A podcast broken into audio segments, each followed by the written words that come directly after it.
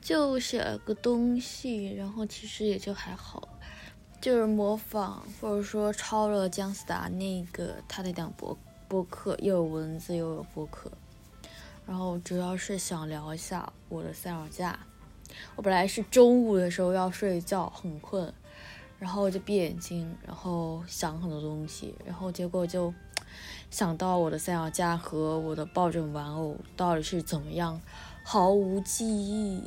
来去消失的，然后就必须要写点什么，甚至是记录点什么，不然我感觉就是说人生里肯定会回环反复想这两个东西到底是怎么不见的。然后写文字的时候，我把这个版本的《秋意浓》都听个遍，然后喜欢的是原唱玉玉置浩二，还有那个国产零零七，还有张学友那个粤语版的，就李香兰那一版。但其实三脚架也就一两句话就能说完，可是还是要说一下我的相机，因为相机跟三脚架是那个，然后相机是大一买的。跟另外两个老乡同学到上海那个星光影城影视器材城买的，也不知道看了什么。然后虽然其中一个男同学他有相机，但是也没给到什么建议。最后我基本上就抄了他那款，也他也不是太有经验，但是我是完全没有经验，所以我们就三个一起去了。刚好是老乡又没什么事干，哦，或者他们有什么事干，然后跟我一起去了。然后一七年也不是太相信网络购物，就。还是看实体的吧，然后去了几家店，然后这个器材城器材城真的巨多店，然后一种去了可能会被坑的感觉，然后去了一个热情好客的店铺，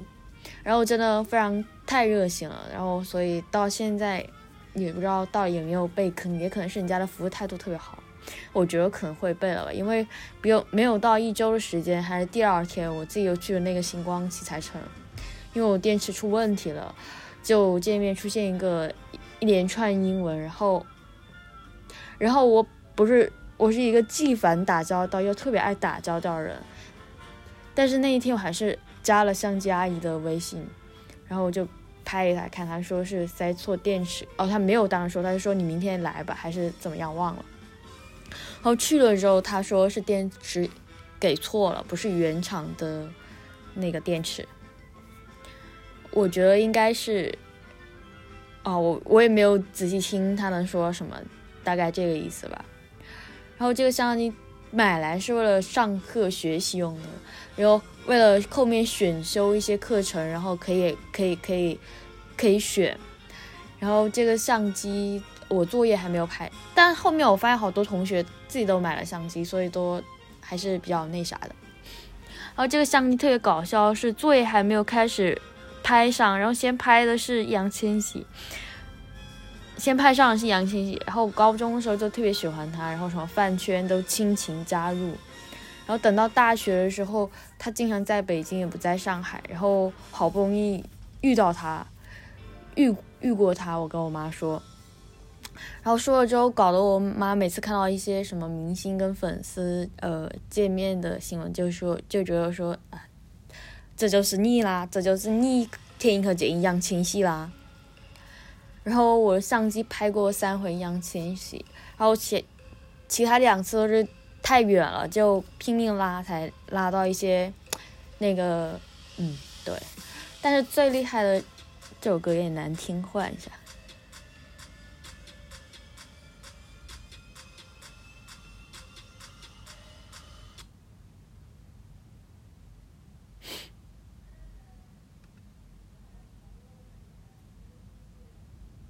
怎么不想呀？不会坏了吧？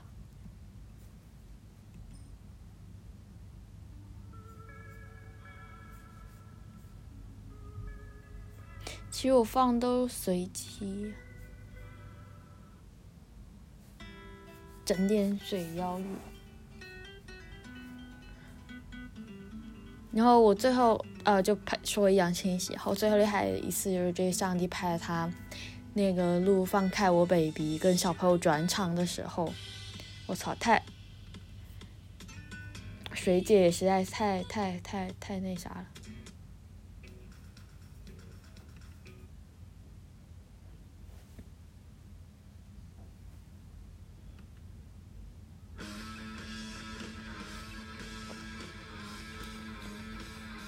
这也挺那啥，好燥呀！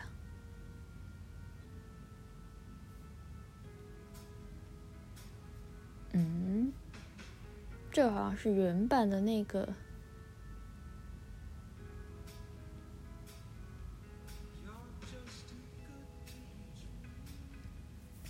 反正就拍那个相机是拍到他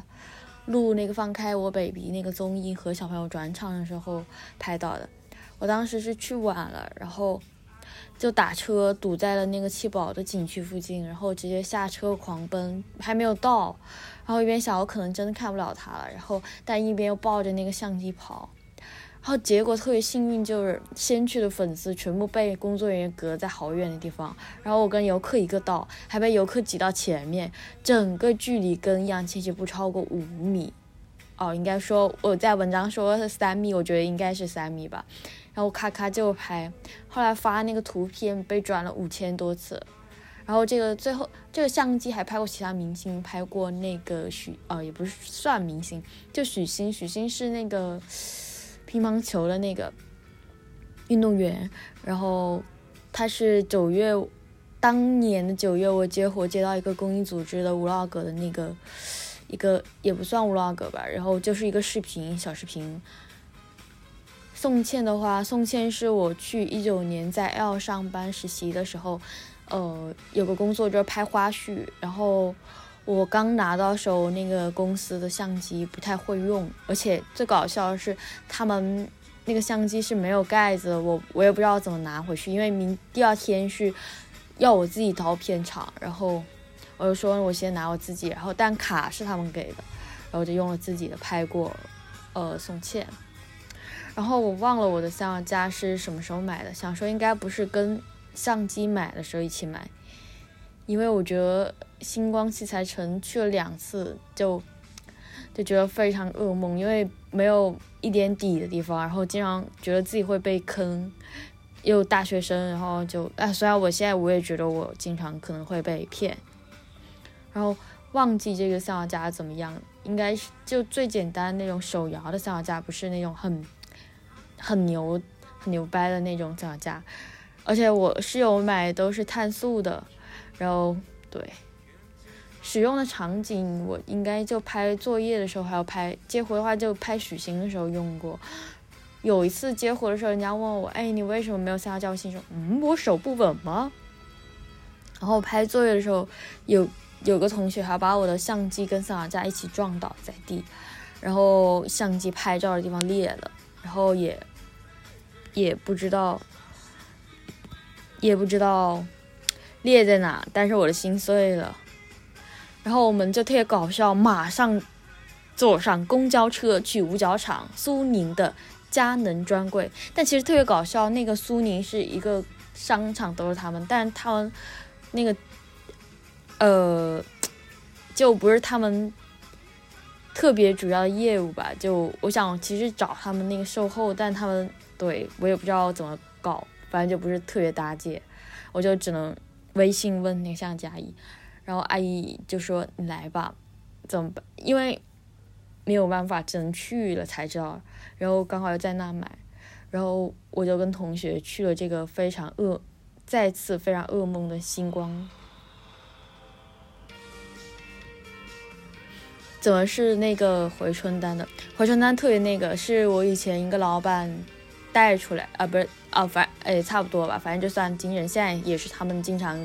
专场那个。但其实我当时因为听不是特别喜欢回春丹，然后就只去了他另外一个副业的场子。然后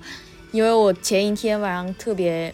呃，白天在搬东西，然后晚上又那个看场子，然后就没有去他们的那个演出，所以就错过他们我看他们唯一的一次机会。对，接着接接着那个，接着阿姨叫我去星光，然后我就跟同学去了那个星光。呃，但是经过那个阿姨检查，说坏了碎的是 UV 镜，要是镜头坏了，我觉得我心也要碎了。然后同学又给我换了贵的 UV 镜，因为毕竟是摔了嘛。我这里好像也没，我看到这我才想起来我没有讲我相机是啥，佳能八零 D，然后镜头是十八幺三五，然后这个同学可能也被噩梦到，然后后来他叫我陪他买相机的时候也没有去了，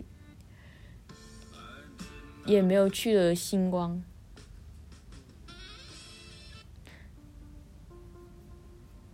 这个是不是想死啊？一天给我推这些音乐。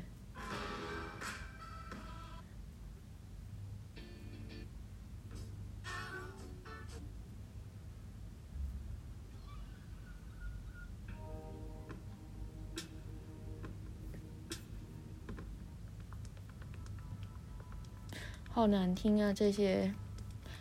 王云给我推的，然后他叫我陪他去买相机，也没有去星光。然后这是我最后一次去星光。然后在要打工的时候，老板有一天临时要一个胶卷还是什么的，让我去星光找。然后我直接找那个相机阿姨送的闪送，然后就是对，其实也不知道他有没有坑我。然后。因为老板是在，呃，淘宝看的，确实，我还写过一条微博，好像都没有说过三脚架，但这条微博说的是三脚架。这几年，放大声音点。这几年午夜梦回、白日晴天都在想的一个事情，有一个是接活还是拍作业的时候带了三脚架，就再也没见过他。因为实在是想不透，年纪轻轻怎么会记不来一个还算比较大的东西是如何消失的？如果是接活的话，几百块钱搭进去一个三脚架还真够晦气的。虽然以前我去拍小孩橄榄球训练，三百块钱一次，然后但是镜头盖被碾碎，不舍得买原装，买了一个买了个二十块钱山寨的。然后如果是拍作业的话，更让我这种不爱学习的人觉得亏本。唯一安慰我的是，我室友们的三脚架都是碳素的，我的不是。幸好我当时先买，没有跟风买同样的。啊，这就证明我好像是买了这个三脚架。这个微博是发在二零二零年十二月二十一号，我已经回到老家了。然后我发完没几天，脑子想着这个事情，立刻淘宝购入一款价值七十八块钱的三脚架，一些山寨好用。我好像写到这也想不到，三脚架到底在哪里丢的？作业和接活需要用到三脚架的场景也不是特别多。到后面我意识到三脚架不见的时候，好像是某一次我需要用到的时候，把寝室放东西的地方找了个遍。然后开始借用室友的三脚架，搞得我也分不清楚哪时是用我自己的三脚架，哪时是别人的。这个三脚架完全是一瞬间消失，不知道丢在哪块。类似的，除了三脚架，还有一个玩偶抱枕，我忘记是谁送的，是初中送的还是高中送的？因为我有，因为我有另外一个玩偶，跟它长得很像。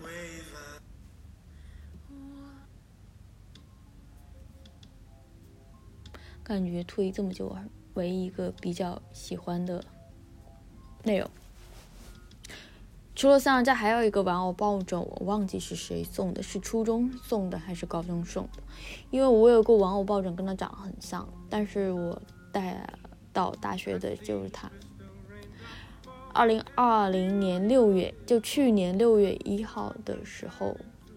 十二点二十二凌晨发的一条微博是。这里一个抱枕都没有，家里有，寝室有，还长一样，就是这里没有，很难不疯吧？发这个的时候我还不能回学校，我自己出来住。当时觉得反正很快就能回到学校，就没想着买，就可以去把那些东西拿拿到住的地方。然后回家的时候，回老家的时候，好些东西我都。打包寄回来了，甚至囤的日用品都寄回家的那种寄法，也就是说很多的寄回来了。但是目前来看，我的玩偶抱枕好像没有寄。但是我当时回老家的过程是先把房子给退了，然后住到亲戚家住了几天，然后就飞机飞回来，飞到柳州。呃，我不可能把玩偶抱枕放在行李箱跟我一起坐飞机回来吧？我又不是景月，就我巨烦景月，就是说。他给一个玩偶起名字，然后从跟那谁八哥哥这样这么好看的女生，呃，两个人拍一些情侣东西，用一个玩偶还行，但是他自己呃就很嗯对。然后我的玩偶真挺大，是个抱枕，就不可能坐一飞机一起回来，塞到行李箱，何必浪费我行李箱的额度？然后我现在在想，是不是因为我没有像其他女孩给玩偶抱枕起名字，然后所以它就凭空消失了？如果是寄件的问题，呃，在同一个蛇皮袋里的其他东西都没有消失。如果是我回来以后消失，就是说已经寄回来，但是我搞不到了。但是，呃，在那一周我跟我妈有空的时候，把那个。打包回来的两袋是三袋，那个蛇皮袋特别大的东西拿出来，还有衣柜，然后我床是一个非常无语，就是我家的我我从来没有睡过软床，我都是硬床，因为那个床下面是可以放很多东西的，然后我就特别无语，就说为了收纳，然后我就只能睡硬床。其实还有一个原因是我妈觉得说，呃，这样会让我。挺直，现在看来好像也没有挺直多少。然后那天就把一大堆蛇皮袋和衣柜，还有床下面那个收纳地方都整了一遍，反正就没有看到这个玩偶抱枕。我不知道它是怎么消失的。本来应该说像跟买那个三脚架一样，再买个新的。而且小天生日的时候，就 FunPlus 俱乐部出了一个天天壶。生日版玩偶抱枕周边特别大，要比它非生日版的时候大。然后我当时也没买，想是有一个凑合的抱枕，我就没有买。我现在购物欲完全是想买什么，想买什么真想买什么真真的就能真真正正的问一遍自己：你真的需要这个吗？你之前买的不是还没坏吗？还是没用完吗？就很多化妆品都是这个。心里还有鞋子、衣服也是，就是说，确实我也穿不了。然后，但是我也不知道是因为我没有什么钱，所以才这么说。如果是富裕的情况下，就不知道会不会保持，或者说是不会再泛滥。然后这个这个关于玩偶抱枕三脚架凭空消失的事情，就说到这里。我也懒得剪辑，不知道有没有人能听到这，说不定会有，因为可以直接从一拉到最后。然后这个是我想放到苹果播客里面了，结果我猜怎么着非常困难，所以我就需要借助喜马拉雅的那个东西，也不知道能不能实现，希望可以顺利传到苹果的。呃，博客那个地方，然后他还说最好不要有任何音乐，怎么可能？是用手机录的，iPhone SE 二，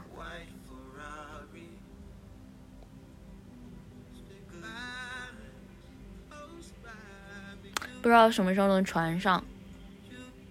这个发在公众号“家用小型蒸话机”，然后播客也是传到“家用小型蒸话机”，可能可能喜马拉雅那个账号叫思婷亮，思婷亮，亮亮。我之前叫这名字网名的时候，人家叫我亮亮或者靓仔也有。